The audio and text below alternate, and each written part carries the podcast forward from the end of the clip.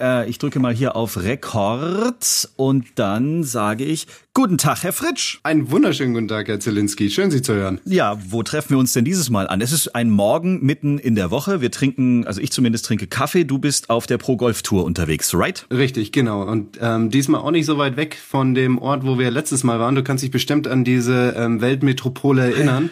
Ich glaube, die hieß, ähm, das weiß, weiß ich, war ja in einer Reihe mit New York, Paris, London und dann kam, glaube ich, Skalica. Richtig, Skalica. Und, äh, diese Woche ist es aber nicht die Weltstadt Skalica, sondern die niederösterreichische Weltstadt St. Pölten in der Ach. Nähe von Wien. Da ähm, residieren wir diese Woche, ich zusammen mit vier anderen Spielern der Pro Golf Tour in einer Wohnung im Dachstuhl eines ähm, größeren Hauses und ähm, wir haben ähnliche Temperaturen wie ihr zu Hause in Deutschland und deswegen könnte es etwas knackig, toasty hier oben werden.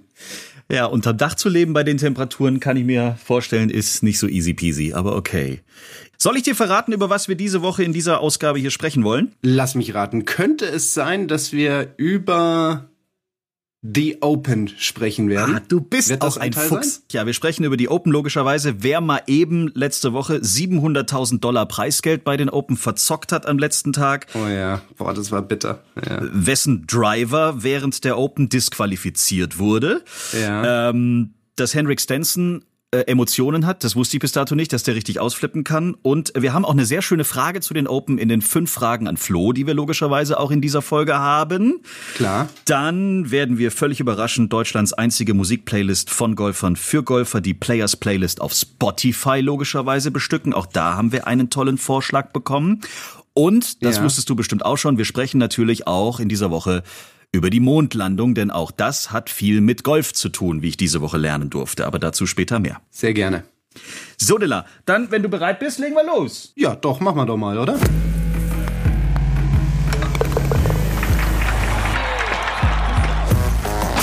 Tea Time, der Golf-Podcast. Mit Jens Zielinski und Golfprofi Florian Fritsch.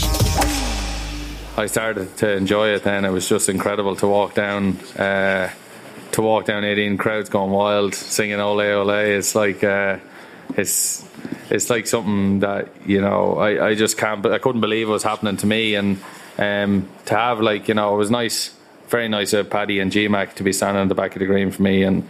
You know, Gary Murphy was there as well, who was a, a good friend of mine, and he was great to me when I when I started out on tour. And obviously to have all my friends and family, like I spotted my family when I, I walked around the corner to kind of have a look at where the flag was, and I spotted them all at the back of the green. And I, uh, to be honest, I welled up a little bit, and Bo told me to uh, catch a hold of myself. I still had the shot, and uh, Ja, Shane Lowry gewinnt die 148. Open, holt das Ding quasi nach Hause, Volksfeststimmung wie beim Ryder Cup, alle freuen sich mit ihm. Das ist schon eine geile Nummer gewesen, die der da abgezogen hat, oder? Definitiv. Und ich hatte ja, sag ich mal, das Pech und Glück gleichzeitig, ihm auf seiner letzten Runde live im Fernseher verfolgen zu können, da ich selber nicht mehr spielen konnte. Ich habe ja hier unten im Golfclub Adamstal Challenge Tour gespielt, habe den Cut um einen Schlag verpasst, deswegen hatte ich Samstag, Sonntag frei und konnte da sein, seine Runden verfolgen. Das, was er am Samstag gemacht hat, das war schon ziemlich imposant.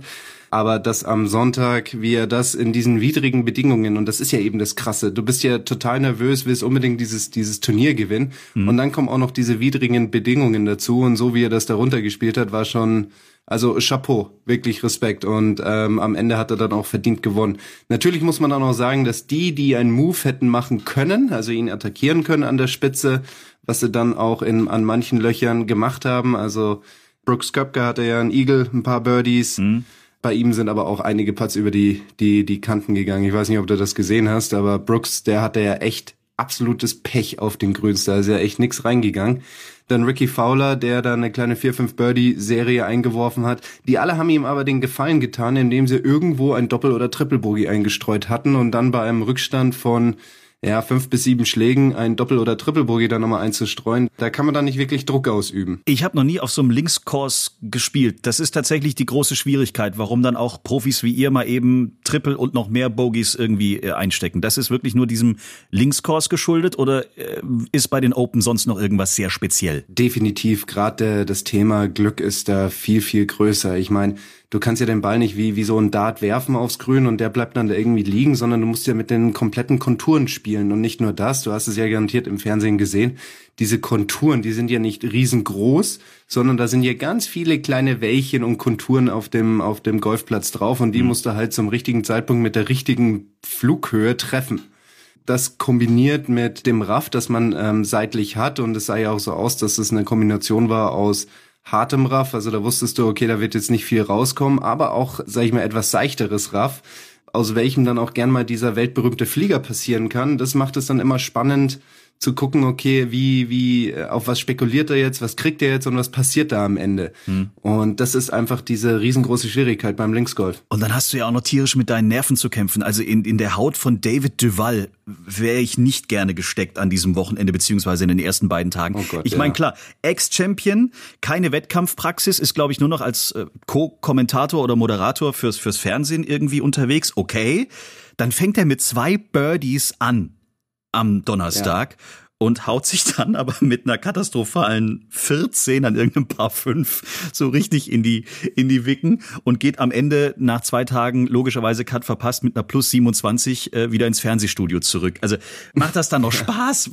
Wie fühlt sich so ein Typ? Das ist ja der Hammer. Ja, also es ist definitiv so, dass er jetzt nicht allzu viel Turniergolf spielt. Er ist aber ein sehr großer Wettkämpfer mhm. und ich denke mal, dass er sich's nehmen, nicht nehmen lässt, bei der Open als Ex-Champion aufzuziehen. Klar. Aber auch er weiß, dass das eigentlich eine, ja, wie, wie soll ich sagen, eine sehr hohe Anforderung ist. Das muss er selber wissen, ob er der gewachsen ist oder nicht. Ich denke mal, da geht's eher darum, wahrscheinlich hat er seine Familie dabei, einfach mal so als Art, in Anführungsstrichen Urlaub in, in Großbritannien. Vielleicht waren sie schon ein, zwei Wochen vorher da und dann abschließend, Papa spielt jetzt nochmal bei der Open mit und dann geht's wieder heim. Also ich kann mir das eher in so einem Rahmen vorstellen aber weniger im Sinne von, ich gehe da jetzt hin und ähm, gewinne die ganzen und gewinne das Turnier. Aber jetzt gucken wir mal auf, auf JB Holmes. Der lag ja äh, auf dem dritten Platz vor dem Finaltag, also der hätte unter Umständen Shane Laurie auch noch irgendwie gefährlich werden können. Also äh, sechs Schläge Rückstand vor dem Finaltag und dann am Ende geteilter 67. Was im Preisgeld, und jetzt wird mir richtig schlecht, ein Preisgeldunterschied von 718.000 Dollar ausmacht.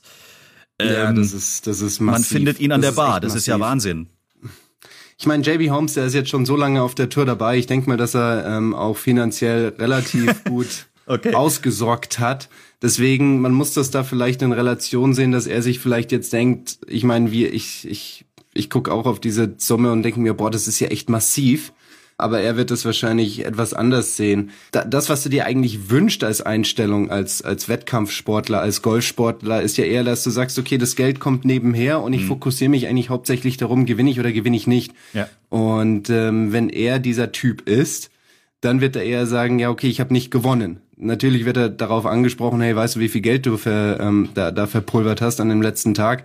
Aber ich kann mir vorstellen, dass er dann sagt, okay, ich habe versucht zu gewinnen, ich habe es nicht geschafft, ich habe sogar ziemlich miserabel gespielt an diesem letzten Tag und damit damit war's das. Als als Profigolfer das das letzte, was du eigentlich machen solltest, ist dir Gedanken drüber zu machen, wie viel Geld gewinne ich jetzt durch diesen Putt und wie viel verliere ich jetzt durch diesen Putt. Ja. Weil A hat es dann nichts mit dem Gewinn zu tun, sondern da sieht man, okay, da machst du es eigentlich aus rein monetären Gründen. Ähm, und B macht dich das nur verrückt. Aber ich glaube auch, dass er sich, ähm, und jetzt kommt wieder dein, dein, dein Lieblingsspieler, ich glaube schon, dass er dann während der Runde den ein oder anderen Gedanken gehegt hat, seinen Kollegen John Daly an der Bar ähm, zu treffen. zu treffen, um die ganze Runde zu verarbeiten. Ja, äh, unser Lieblingsspieler durfte ja gar nicht mitspielen, weil äh, bei den Open gab es kein Card für ihn. Das haben die, die äh, Chefs vor Ort gleich vor dem Turnier. Er hatte wieder eins beantragt äh, wegen seiner ja. äh, Krankheitsgeschichte und Attest hat er auch vorgelegt, aber die Jungs von den Open haben gesagt, Freunde, äh, wir machen das hier wie immer und es gibt kein Card. Ende aus Mickey Mouse. Ja, genau, das ist richtig. Natürlich hätte er auch eher in Europa versuchen können, irgendwie vor einen Gerichtshof zu ziehen für Menschenrechte, weil er ja es wahrscheinlich ja. so darstellt, dass er, er, er wird es ja wahrscheinlich so darstellen, dass er eine Behinderung hat. Und ähm, genauso wie in den USA gibt's ja auch bei uns den Grundsatz, dass Menschen mit Behinderungen keine Nachteilen entstehen sollen dürfen. Mhm. Ähm, also das wäre eigentlich noch ähm, offen gestanden, aber anscheinend hat er sich dazu entschieden, ähm, hier kein großes Fass aufzumachen und hat halt gesagt, schade, dass ich da nicht mitspielen darf. Ähm, er findet es blöd, lässt es jetzt aber auch bei dieser Entscheidung. Also insofern Pech gehabt, ja. Er hätte, er hätte noch eine, eine Tür offen gehabt und ich glaube, da hat er im Sinne des gesamten Golfsports gehandelt, indem er gesagt hat, okay, da mache ich jetzt kein riesengroßes juristisches Fach, äh, Fass auf hm. und lass es einfach dabei. Stimmung hatte auch Hendrik Stenson, da war ich sehr überrascht, als ich das im Fernsehen gesehen habe. Ich hätte nie gedacht, dass der Typ irgendwie mal eine Regung zeigen kann. Also ich meine, der hat ja eh eine Sonnenbrille, die so groß ist wie ein Motorradhelm, von daher gesehen siehst du eh nicht so viel in seinem Gesicht, aber dann haut der mal ein Socket, okay, Macht man nicht gerne, kann mal in zehn Jahren passieren. Und dann zerbricht ja. der über seinem Knie seinen Schläger und haut den quasi mehr oder weniger in den Müll. Also das war ja schon, für Henrik Stensons Verhältnisse war ich sehr überrascht, dass der so aus der Haut fahren kann. Oh doch, also das hat, da habe ich schon, also nie so wirklich live erlebt, aber es gibt einige ähm, Videozusammenstellungen auf YouTube, wo man sehen kann, dass auch er gerne mal einen kleinen Ticker bekommt. Aber was halt echt lustig ist bei ihm, ähm, was ihn halt so unterscheidet zu den, zu den ganzen anderen. Viele anderen machen das ja noch mit riesen Fanfare und ähm, sag ich mal, ganz viel ähm, Geräusch nebenher und er hat dann so eine ganz unterkühlte Konsequenz. Ja. Genauso wie er es da gemacht hat. Der, ja. der, der, der Schlag war einfach Mist und ohne eine Mine zu verziehen, nimmt er den Schläger, zerbricht ihn, gibt ihm seinen Caddy und weiter geht's. Ja. Und was ich jetzt auch interessant fand, wusste ich auch nicht. Zum zweiten Mal hat die RNA Schläger von zufällig ausgewählten 30 Spielern im Feld von den Open nach deren Konformität mit den Regeln getestet. Sprich, bei den Drivern wurde so ein bisschen auf äh, den Trampolineffekt der Schlagflächen und so weiter geguckt. Und tatsächlich, ja. Xander Schaufeles Driver wurde offiziell aus dem Verkehr gezogen, weil nicht regelkonform. Äh, krass. Ja, also die ganzen Hersteller bauen ja inzwischen so an diesem COR-Limit von 0,83. Ich weiß, das ist jetzt ein ziemlich technischer Term. Ich könnte versuchen, ihn zu erklären. Ich glaube, ich krieg's aber nicht hin, deswegen lasse ich's. Die bauen halt diese, diese Schlagflächen so dünn. Mhm. Und je nachdem, und das ist jetzt tatsächlich so, die bauen sie so dünn, dass je mehr Bälle ich schlage, desto flexibler wird diese dünne Schlagfläche und desto heißer wird diese Schlagfläche. Also man kann seinen Driver, der anfangs aus der Produktion heraus tatsächlich legal war, über Training illegal machen.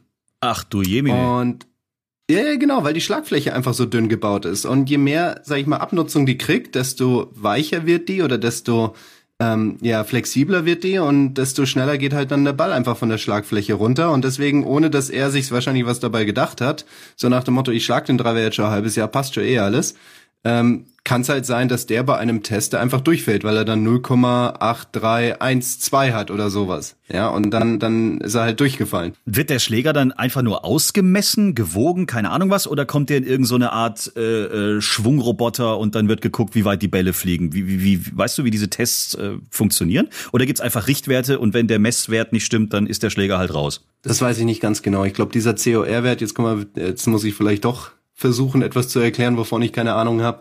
Ähm, das ist, glaube ich, das Verhältnis, wie schnell der Ball von der Schlagfläche runtergeht. Also ähnlich wie, wie so dieser Smash-Faktor, weißt du, dieses Verhältnis von Ball, äh, Ballgeschwindigkeit im Flug und Schlägerkopfgeschwindigkeit im Treffmoment. Und so gibt es auch einen Wert für, für wie schnell der Ball von der Schlagfläche runtergeht. Und das wird halt dann gemessen. Ich denke mal mit einem Roboter und mit einer ähm, Hochgeschwindigkeitskamera und dann kann man da diesen Wert ermitteln. Ach, du Aber ich könnte jetzt auch komplett daneben liegen. Also es werden jetzt vielleicht ein paar Hörer dazuhören, die Ahnung haben und denken, was erzählt der Fritsch da für ein Mist. Und was machst du dann als Spieler? Weil ich meine, der Schläger, wie du gerade gesagt hast, passt sich irgendwie ja an. Das heißt, also wird er dann zurückgeschraubt, nimmt er einen alten, keine Ahnung, also oder geht er einfach er muss zu seinem einen Kopf nehmen. Ach so, okay. Also der wird einfach ausgetauscht. Muss einen anderen fertig. Schlägerkopf. Ja, genau, richtig. Und das dürfte eigentlich kein Problem sein. Ich gehe geh mal ganz stark davon aus, dass die Schlägerhersteller wissen, dass dort auch mal getestet wird und deswegen werden sie vor Ort sein mit äh, Reserve-Ersatzköpfen und dann kann der Spieler einfach den neu dran schrauben an den existierenden Schaft und ähm, und Griff und kann dann, sag ich mal, ganz normal weiterspielen, aber dann geht halt der Ball jetzt vielleicht in dem Moment ein bisschen kürzer. Und ein bisschen kürzer, da redet ihr über ein paar Zentimeter oder sind das jetzt schon Meter? Nee. Das wird nicht, das wird nicht massiv sein. Fünf Meter, zehn Meter, sowas. Ja, ja. Also das ja, ist. Gut. Ja, gut. gut gell? Irgendwo muss er Grenze geben, das ist richtig. Und wenn die halt marginal überschritten wird, dann ist es in Relation nicht viel, aber es ist halt irgendwo eine Grenze. Aber es wird doch eigentlich schon jedes Jahr irgendwie mehr. Also zumindest, wenn ich jetzt die Fernsehwerbung angucke, wenn jetzt bei Sky irgendeine Golfübertragung kommt, jedes Jahr siehst du wieder neue Driver, die dann da vorgestellt werden. Und jedes Mal geht's um mehr Länge, mehr Geschwindigkeit, mehr keine Ahnung was. Und sowieso gehen jetzt sowieso alle nur noch geradeaus. Das ist ja alles wunderbar. Freue ich mich ja, wenn das wirklich funktionieren würde, was es nicht tut, aber wurscht. Aber das, die, die, die Driver werden doch quasi jedes Jahr länger. Seit Jahren. Oder nicht. Genau, richtig. Also ich glaube, würde man die ganzen Werbungen nehmen von Jahr 2000 ab, dann müssten wir alle wahrscheinlich heutzutage 500 Meter treiben. Geil. Locker. Super. Weil jedes Jahr ist irgendwie fünfmal mehr Ballgeschwindigkeit, 17 Yards mehr Länge und wenn man das alles aufeinander stapelt, dann müsste eigentlich jeder heutzutage problemlos ein paar fünf treiben können. Ja. Ähm, du als äh, Werbemann wirst wahrscheinlich wissen, wie viel man von so Werbeaussagen halten sollte, könnte. Ist immer richtig. Und, ähm, 100 Prozent. Immer richtig. Ist alles stimmt alles. 500 Meter Drives kein Problem. Hängt halt davon ab, wie du die Kugel triffst. Und anscheinend kann es halt noch keiner richtig. Aber das Equipment stimmt grundsätzlich und die Werbeaussage auch. Nein, Quatsch, klar. Okay, alles klar. Also alles nur eine technische Frage, ne? Du hast mir mal gesagt, Qualität setzt sich durch und eigentlich ist alles nur Physik. Von daher gesehen, irgendwas machen wir alle dann falsch. Aber die Driver können bestimmt 600 Meter mittlerweile. Nur die Spieler halt nicht. Alles klar, dann treffen wir uns demnächst mal auf der Driver Range und versuchen die 600 ja. Meter zu knacken, okay? Cool. Herausforderung angenommen. Sehr schön. Ja, The Open, sie sind vorbei. Wir haben ein Bild gestern noch gepostet auf Instagram. Shane Laurie ist dann nach Hause gekommen und äh, wie Ryder Cup, als wäre jetzt, ja, hätte die deutsche Fußballnationalmannschaft äh, die Weltmeisterschaft gewonnen. Ein Bild total geil. Er steht auf der Bühne in seinem Heimatort und hinter ihm gefühlt 80.000 Menschen, die ihn abfeiern. Ja. Wird sowas in Deutschland mal geben, wenn du jetzt, keine Ahnung, irgendein Major gewinnst, kommst nach Hause in Heidelberg in der Gegend oder nach St. Leon Roth in deinen Golfclub, würden wir in Deutschland auch so eine Emotion hinkriegen, das sind dann die Iren, oder? Bei denen ist ja auch Golf irgendwie ein bisschen mehr zu Hause als bei uns. Ja, das ist so ein bisschen mehr Volkssportmäßig. Ich meine, bei uns Golf ist ja auch ähm, relativ groß. Wir, wir gehören ja als Deutscher Golfverband mit zu den zehn größten Verbänden, die wir in Deutschland haben. Also insofern äh, Randsportart sind wir nicht wirklich, aber ich glaube, dass wir eine solche Atmosphäre nicht so wirklich hinkriegen würden. Mhm. Ich, ich gehe sogar so weit und sage, dass ähm, dieser Sieg vielleicht auch eine politische Dimension in der heutigen Zeit hat, weil da hast du einen Iren, der von der irischen Republik kommt und der in Nordirland gewinnt. Und jetzt feiern alle. Ja. Geil. Und ich glaube, dass das auf jeden Fall verbinden kann ähm, zwischen den Nordiren und den Iren. Ich glaube, wir müssen aber noch mal kurz auf Matthias Schmid ah, eingehen. Richtig, also, um Gottes Willen. Ja, Logo. Unser deutscher Vertreter, unser Europameister, unser also er hat ja Tiger Woods und Phil Mickelson mal locker hinter sich gelassen. Das muss man mal festhalten. Das ist richtig. Also wir hatten ja das Glück, dass der Nationaltrainer des Golfteam Germany, ähm, Ulrich Eckert, damit gegangen ist und hat uns auch ein paar, sag ich mal, ähm, Bilder online gestellt in den sozialen Netzen, da konnte man das so ein bisschen beobachten. Das sah dann auch ganz witzig aus, dieses Video, da hat äh, Tiger Bälle geschlagen auf der Driving Range und zwei ähm, Positionen weiter vorne hat dann Matthias Schmid seine Bälle geschlagen und äh, das sieht schon irgendwie so ein bisschen surreal aus. Und ich ja. denke mal, dass er mich würde es da echt mal interessieren, wie sich Matthias dabei gefühlt hat. Vielleicht kriegen wir den ja irgendwann mal hier vor das Mikrofon und dann kann er selber davon berichten. Unbedingt, wir probieren es mal. Vielleicht kriegen wir es schon für die nächste Folge hin. Das wäre, da hast du recht, das wäre absolut tierisch interessant. Tiger und Rory haben ja auch mit ihm irgendwie Fotos gemacht dann, in, weil er durfte ja als Europameister anscheinend in den Umkleideraum, nenne ich es jetzt mal, wo auch nur die Champions irgendwie rein können, ne? Boah, das ist schon echt besonders das ist schon echt besonders, da rein zu dürfen mit den ganzen, mit den ganzen Champions. Also so würde ich das empfinden. Ich weiß, das ist jetzt teilweise meilenweit weg, aber so eine Europameisterschaft zu gewinnen, das machst du auch nicht mehr. Das ist kein Mitnahmeartikel. Ja. ja, da musst du auch schon richtig, richtig Leistungen bringen. Ich würde da in diesem Locker sein mit einem Gefühl, ja, ich sportlich gehöre ich teilweise hier rein. Das ist jetzt nicht, ich habe eine Einladung bekommen und alle sind nett von mir zu mir, sondern nein, ich habe mir das tatsächlich erarbeitet und durch Leistung habe ich jetzt ein gewisses Recht hier sein zu dürfen mit den ganzen anderen Champions. Ja, natürlich eingeschränkt, ja, aber wie gesagt, so eine Einzel-EM ist jetzt auch kein Mitnahmeartikel, also ähm, so würde ich das sehen und ich glaube, das ist was sehr Besonderes, dazugehören zu dürfen. Ja, absolut. Geile Geschichte. Ja, hast recht. Wir holen ihn, versuchen ihn mal zu kriegen. Vielleicht schon für die nächste Folge von Tea Time. Tea Time der Golf-Podcast. Kleiner Fun-Fact am Rande, damit haben wir die Open jetzt mal beendet. Wir haben ja in dieser Woche 50 Jahre Mondlandung. Hast du gewusst, dass auf dem Mond zwei Golfbälle liegen? Ja, wusste ich. Echt? Ja, ja, doch, ich habe schon mitbekommen. Der hat, glaube ich, einen Siebeneisen oder einen Wedge mitgenommen und ein paar Bälle und wollte einfach mal schauen, wie, wie weit so ein Ball geht. Ja, Alan Shepard am 6. Februar 1971 habe ich mir extra aufgeschrieben. Der hat tatsächlich zwei Golfbälle und ein Sechsereisen auf dem Mond geschmuggelt. Das hat bei der NASA keiner gewusst. Er hat es erst irgendwie über Funk durchgegeben, als sie schon längst in der Luft waren und hat dann an Bord der Apollo 14 diese den Schläger und zwei Bälle hochgeschmuggelt und hat dann da oben mal versucht äh, die Bälle zu schlagen. Es hat aber ein paar Versuche gebraucht, bis er den ersten Ball wirklich getroffen hat. Der erste ging irgendwie nur ein paar Zentimeter, aber der zweite flog dann doch da sind wir dann schon in den Regionen ein paar hundert Meter, weil da oben haben wir ja auch irgendwie es etwas leichter weit zu schlagen, weil das Ding kommt ja irgendwie gefühlt fast nie runter. Cool. Jetzt, jetzt mache ich noch eine Schlussfolgerung aus der Geschichte. Oh. Also es zeigt ja, dass Golf nicht altbacken ist, sondern ein wichtiger Bestandteil des menschlichen Fortschritts. Ah, richtig. Ja. Siehste, die Zusammenhänge, die du dann backen kannst, das ist sensationell. Klasse. Erst hier Irland, jetzt noch oben die Geschichte auf dem Mond. Fantastisch. Dann sind wir schon in der richtigen Stimmung für die fünf Fragen an Flo, hätte ich jetzt gesagt. Oh ja, sehr gerne. Legen wir mal los. Fünf Fragen an Flo. André hat geschrieben über Instagram. Was machst du ja. während der Runde, wenn du plötzlich keinen Touch auf den Grüns mehr hast? Also, wenn ich keinen Touch mehr habe, dann ist es ja eigentlich weniger eine Richtungssache, sondern ähm, eher halt so eine so eine Gefühlssache. Es gibt ja immer so diese beiden Komponenten, Richtung und Geschwindigkeit. Und ähm, wenn mir die Geschwindigkeit flöten geht, dann würde ich erstmal analysieren, okay, warum geht sie mir flöten? Ist es eine Rhythmussache? Habe ich mir einfach den, den Putt falsch vorgestellt? Und wenn ich da dann die Antwort habe, dann ähm, versuche ich darauf einzugehen. Ähm, ein anderer Faktor, der auch schnell zum, zum Verlust des Gefühls ähm, führt, ist reagieren. Also wir patten los und vielleicht auf den ersten fünf Löcher lassen wir vier Putts zu kurz und dann geht meistens das Karussell los. Okay, jetzt gebe ich ihm mal eine Chance, dann hau ich ihn zwei Meter drüber dann wirst wieder reagieren, dann ist er wieder zwei Meter kurz und dann ist der Touch komplett weg. Also man hat so einen Speed, ein Gefühl für den Tag und da sollte man irgendwie dabei bleiben. Und wenn ich eingreife, dann ist es meistens immer nur über, ja, sag ich mal, die Extremen. Das heißt, ich sag mir, okay, ich will, dass der Ball jetzt einfach nur rein tropft und versuche mich halt dann wirklich in der Vorbereitung darauf zu konzentrieren, dass ich den in einem Bogenspiel mit dem Break in einer Geschwindigkeit, dass er wirklich nur reintropft. Also das wäre dann so meine Vorgehensweise. Pushy Küpp, also die Leute haben ja im Internet komische Namen, das hatten wir aber schon oft. Pushy Küpp auch auf Instagram ja. hat geschrieben, äh, welche Übungen helfen mir oder allgemein für ein konstanteres Spiel? Hast du eine Idee, hast du einen Tipp? Ähm, Konstanz, also in den oberen Handicap-Bereichen, wenn ich jetzt ein Anfänger bin, dann ist es natürlich Quantität, dann brauche ich ganz viel, ganz viel Schlagen. Ähm, das gekoppelt mit ein bisschen koordinativen Aufgaben. Das sind dann Dinge wie, okay, jetzt schlag mal einen Ball vom linken Fuß mit dem gleichen Schläger, dann vom, von Mitte des Standes, dann vom rechten Fuß und so weiter, dass man einfach die koordinativen Fähigkeiten entwickelt, den Schläger recht ordentlich und sauber an den Ball zu führen.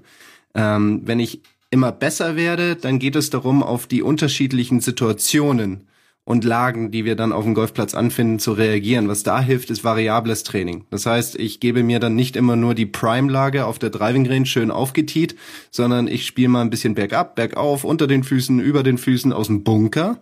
Ist natürlich sehr wichtig. Ähm, Gerade Fairway-Bunker, weil das einen immer sofort Feedback gibt, wie ich den jetzt getroffen habe auch mal aus dem Divid raus. Das macht auch ganz gerne Francesco Molinari, dass er sich sehr viele ungünstige Lagen gibt und einfach zu lernen, mit damit zurechtzukommen und, Koordi und Koordination aufzubauen, den Ding gescheit zu treffen. Und natürlich auch durch das variable Training immer wieder ein Wechsel der Situation. Ja, also Wechsel wie, jetzt hau ich mal einen Driver, dann hau ich jetzt mal einen Pitch, dann gibt's jetzt einen Dreiereisen, dann wieder einen Pitch, dann wieder einen vollen Driver und wieder einen Pitch, dass ich halt gezwungen bin, mich immer wieder neu auf die Situation so schnell wie möglich einzustellen, weil das Problem, das wir meistens haben, ist, dass wir einen Ball nach dem anderen wegschießen mit einem Schläger und irgendwann mal sind wir halt in dem in dem, in dem Rhythmus drin, aber draußen passiert es ja nicht. Da muss mhm. ich mich ja immer wieder neu einstellen. Das heißt, gerade dieses Thema Adaption ist dann ganz wichtig für die besseren Spieler. Die liebe Miri spielt Golf in Herzogenaurach, hat sie noch dazu geschrieben, hat noch eine Frage zu den Open. Da ist ja auch zum Thema Vorschreien eine kleine Diskussionsgeschichte hochgekommen. Hier, Robert McIntyre, der hat zum ersten Mal äh, die Open gespielt, kommt aus Schottland, ist noch ein ganz junger Typ und der beschwerte sich nach der Runde, dass sein Spielpartner Kyle Stanley äh, zweimal direkt in die Zuschauer geballert hat, aber dabei nicht ein einziges Mal vorgeschrien hat. Er hat anscheinend auch dabei einmal äh, irgendeine Bekannte von Robert McIntyre tatsächlich abgeschossen oder es war sogar die Mutter vom ja. Caddy, ich weiß es nicht genau. Äh, und sie fragt, die Miri, ob es stimmt, dass die Amerikaner, also die Spieler der PGA Tour, tatsächlich weniger oder kaum vorschreien, weil sie sich immer auf ihren Caddy verlassen und der diesen Job hat. Nee, das kann ich so nicht bestätigen. Also ich denke mal, das, das wird sich so ziemlich die Waage halten. Es ist natürlich ein Unding und Vorschreien gehört dazu. Mhm. Aber ich meine, ich kenne das auch mal von mir selber, dass man manchmal so eingenommen ist von der Situation. Du hast jetzt einen sehr kritischen Schlag, einen besonderen Schlag, äh, verhunzt den ein bisschen und dann keine Ahnung, dann ist man so ein bisschen in so einer in so einer kleinen Schockstarre. Also das habe ich auch schon erlebt und dann dann schreit man das nicht, sondern man man guckt dem Ball einfach nur so mit leerem Blick hinterher und realisiert irgendwie gar nicht, wo der hingeht. Ich gehe mal davon aus, dass jemand wie Kai Stanley das das weniger hat und an der Stelle würde ich es halt einfach darauf schieben, dass er jetzt vielleicht einer von denen ist, die das nur nicht so konsequent äh, machen wie wie die ganzen anderen Kollegen und dabei ist es komplett unabhängig, wo die herkommen. Okay. Nächste Frage finde ich sehr interessant. Äh, Horst möchte wissen, äh, warum so wenige Profis bunte Bälle spielen. also äh, Barbara Watson spielt, glaube ich, jetzt einen gelben Ball mittlerweile. Also es ist ja erlaubt. Ja. Aber äh, ja. tatsächlich die große Masse bleibt bei weiß. Gibt es dafür einen Grund oder? Nicht wirklich. Das war, das hat sich vielleicht irgendwann mal so ergeben und dann ähm, wurden vielleicht weiße Bälle einfach in Masse produziert und dann hat man sich irgendwie so dran gewöhnt. Ich meine, die gleiche Frage wäre ja möglich für Handschuh. Also ich meine, wir tragen ja alle einen weißen Handschuh. Also mhm. wäre ja möglich, dass man auch wie Baba mal farbige Handschuhe trägt. Ähm, prinzipiell ist es auch so, dass wenn ich gefragt werde, warum ich einen Handschuh trage, also jetzt auch nochmal ein anderes Thema, ähm, wei weiß ich das teilweise gar nicht. Ich könnte mir jetzt einen Grund, ähm, also ein Grund, den ich mir ausdenken könnte, ist, ja, damit man wenigstens eine Hand hat, die, die unabhängig vom, von der Schweißbildung da einen stabilen Griff hat. Aber ansonsten habe ich da jetzt für, für die Ballfarbe keine großartige Erklärung. Vielleicht wäre es ja auch mal wirklich spannender, wenn da ein bisschen mehr Farbenfreude reinkommt. Aber ich denke mal, wir alle haben uns so inzwischen so an den weißen Ball gewöhnt, hm. ähm, dass es schwer wird, da irgendwelche Veränderungen zu kriegen. Eine Frage haben wir noch in den fünf Fragen an Flo, die kommt von Kai aus Ludwigshafen, der will wissen, wie viele Paar Golfschuhe du in einem Jahr so runterschrubbst. da muss ich jetzt vorsichtig sein, weil ähm, Sketchers ähm, stattet mich ja dieses Jahr sehr großzügig aus, aber ich bin eigentlich mehr so jemand, der ganz ordentlich auf sein Zeug aufpasst. Also eigentlich kann ich mit, ähm, also ich habe meistens immer drei, vier Paar und das sind unterschiedliche Farben und ich brauche vielleicht, ja, diese vier Paar plus nochmal zwei Ersatzpaar. Also das, das, da bin ich eigentlich auch so ein bisschen ganz stolz drauf, weil ich, ich bin anscheinend dann noch so ein bisschen aus meiner Jugend geprägt, als ich in einem Golfclub groß wurde, wo, ähm, wo noch nicht so viel Förderung betrieben werden konnte. Hm. Und deswegen hat man sehr auf sein Zeug aufgepasst. Und es gibt aber auch einige Kollegen, die aus anderen Golfclubs kommen, wo man merkt, okay, da ist halt einfach mehr Geld vorhanden und wenn der, wenn der, der Schuh schon so einen leichten Dreck oder leichten Rissansatz hat, dann wurden die sofort weggeschmissen und neue gekauft. Und ähm, zwar hätte ich ähm, auch die Möglichkeit, so zu verfahren, aber tu es halt einfach nicht. Das muss ich bestätigen. Ich war sehr begeistert, als du irgendwann mal, ich weiß nicht, wir waren auf irgendeinem Parkplatz, ich glaube im Golfclub St. Leon Roth war das, und du hast Kofferraum aufgemacht, hast irgendwas gesucht. Äh, alles sauber zusammengelegt, äh, jedes Polo, die Schuhe, aber vom Allerfeinsten im eigenen Sack. Äh, dafür ein Koffer, dafür eine Tasche. Respekt. Ich schmeiße immer nach dem Golfen alles einfach in das, ins Auto rein. Aber gut, wir haben da auch ähm, das eine ist dein Job und du musst ja auch immer alles exakt gut aussehend am Körper tragen. Bei mir ist das tatsächlich auch völlig wurscht. Fünf Fragen an Flo gibt es jede Woche, äh, Quatsch, jede Woche, gibt es jede Ausgabe von Tea Time. Wenn ihr Fragen an äh, Florian Fritsch habt, immer her damit über Instagram, Facebook oder über unsere Homepage t-time.golf. Und was wir auch immer haben, ist das hier. Tea Time Players Playlist.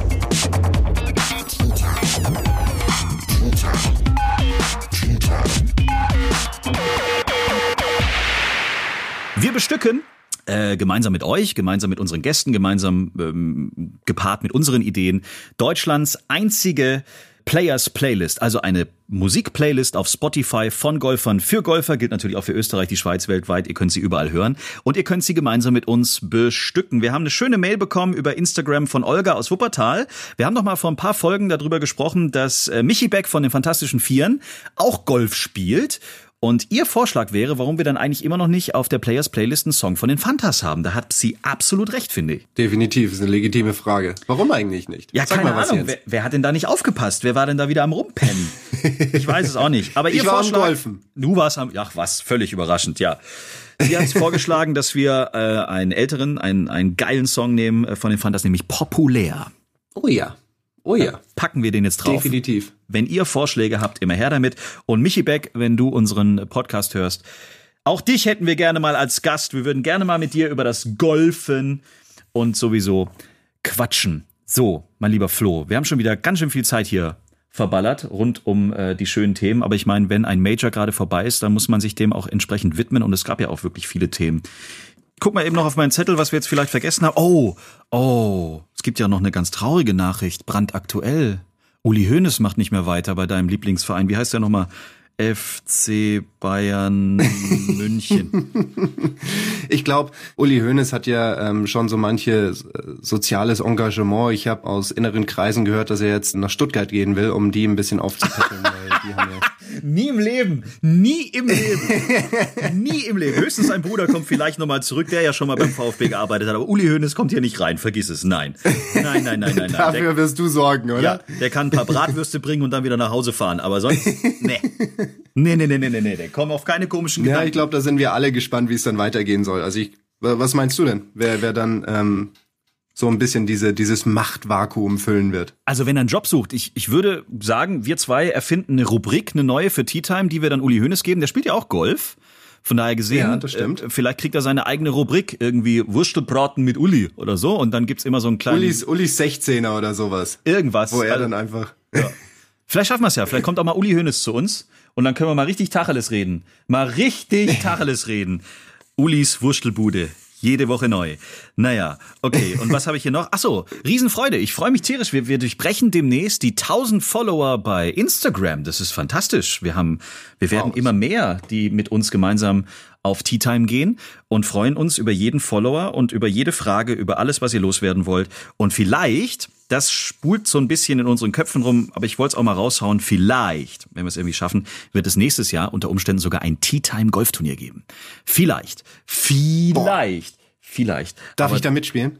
Ah, müssen wir überlegen, da gibt's auf jeden Fall eine Qualifikation. Ich weiß nicht, ähm, wie, Wie wir die gestalten, ne? Aber ja, also die Qualifikation. Wahrscheinlich so eine, so eine drei, drei Stages Q-School wie für die European Tour, oder? Da muss ich dann Mindestens. durch. Und du musst auch, du darfst nur, du hast nur einen Schläger, den du mitnehmen darfst oder so. Irgendwie sowas müssen wir uns dann überlegen. Na, natürlich spielst du mit, um Gottes Willen.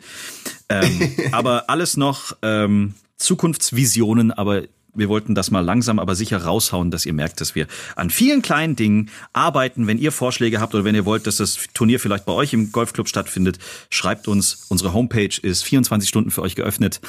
t-time.golf. Oder schreibt uns über Instagram oder Fatzebook.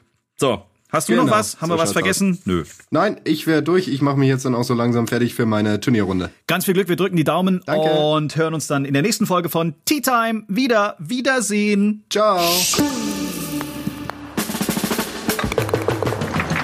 Schreibt uns, liked uns. t-time.golf